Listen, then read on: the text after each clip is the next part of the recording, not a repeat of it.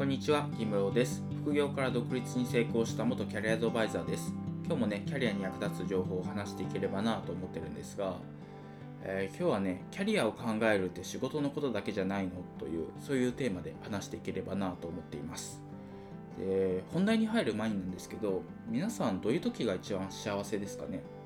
私の場合はね、もう結構明確にあって、サウナ行った後にご飯食べてる時、これがね、一番幸せなんですよ。もうねこれ経験あるかわからないんですけどそのサウナ行った後にね整うっていう状態になるんですよ。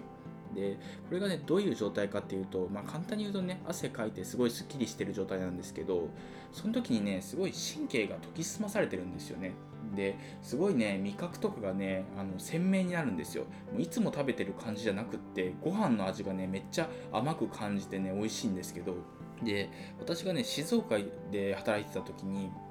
敷地っていうサウナの聖地があってでそこでねすごい整った後にとんかつ屋がね近くにあるんですよ。もう帰り道にとんかつ屋があってそこでねご飯食べるんですけどまあこれが美味しい。もうなんかね美味しすぎてねあの本当に泣きそうになるんですよ。涙出そうになりながらねご飯食べてたんですけどもうこれがね毎週あの私の中でのルーティンでもうこれがね毎週経験できるんだったらなもう人生満足だなみたいななんかそういう感じだったんですよ。で、まあ、そこからいろいろあってね会社辞めたりしたんですけど、まあ、それは置いといてで、まあ、人によってねやっぱり幸せの感覚って違うと思うんですよ。で幸せに感じる瞬間っていうのはね結構キャリアを考える上での肝になってたりしてやっぱりキャリアってねすごい仕事のことがフォーカスされやすいじゃないですか。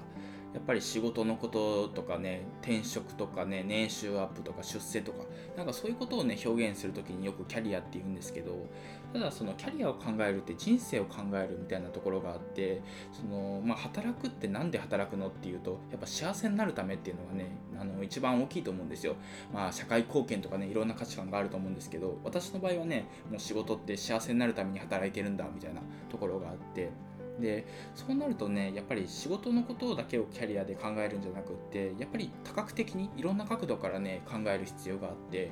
例えば、まあ、趣味とか家族とかいろいろあると思うんですけどそのハンセンさんっていうのがね考えた 4L 理論っていうのがあるんですけどあの4つの L をね大切にしながらキャリアを考えてくださいっていうので、まあ、それがねあのレイバー、えー、労働でラブ愛えー、ラーニング学習でレジャーで余暇ですね。このね4つですよ。この4つを考えながらキャリアを考えると幸せに近づきますよみたいな。なんかそういう理論なんですけど。でこのねその4つを比重を比重をねあのちょっとずつ変えていってキャリア設計していくんですよ。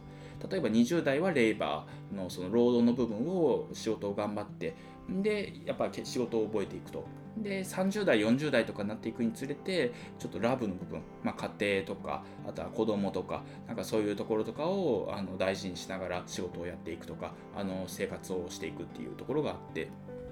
であとはやっぱりその30代40代とかになってくるとね、まあ、キャリアの変化というか、まあ、出世をしてちょっとマネージメントになったりとかあとはちょっとねその転職して全く別の仕事に挑戦するとかなんかそういうので学習をするっていう、まあ、そういうのとかあとは何よりねレイジャーですよ。趣味とか、まあ、プライベートをねもっと大切にしようみたいななんかその L があると思うんですけどこの4つをねその順番にというかあのバランスよくやっていくっていうのが結構大事かなと思っていてで自分がね一番幸せになる比重ってどれだろうっていうのを考えながら生きていくのがね結構キャリアにとっては大事なんですよね。でやっぱりね私の場合は、まあ、仕事も大事なんですけどプライベートも大事にしたいというか、まあ、もっとねいろいろ遊んだりとか、まあ、サウナ行ったりしたりとかいろいろあるんですよね。その辺りをね自分なりにあの調整をしていくっていうのがキャリアを考えるってことなのかなと思うので是非ねちょっと今仕事ばっかりになってるなとか今幸せじゃないなって思う人はねこの4つの L っていうのをね考えながら是非是非いろいろキャリアを考えてみてほしいなと思います。というわけで今回は以上なんですが、キャリアを考えるって仕事のことだけじゃないの？という、そういうテーマで話してきて、まあ今ね、キャリアに悩んでる人はね、4L 理論、あのハンセンさんって人が考えたんですけど、この 4L 理論っていうのをね、ぜひ調べてみてね、あのー、自分なりにね、幸せになるキャリアを考えてみてほしいなと思うんですけど、で、今回は以上なんですが、私、副業演芸場っていうブログをやっていて、そっちでもね、結構キャリア形成に関する情報は発信してるので、もし興味がある人はね、そっちも合わせて読んでみてください。というわけでで今回は以上です。ありがとうございました。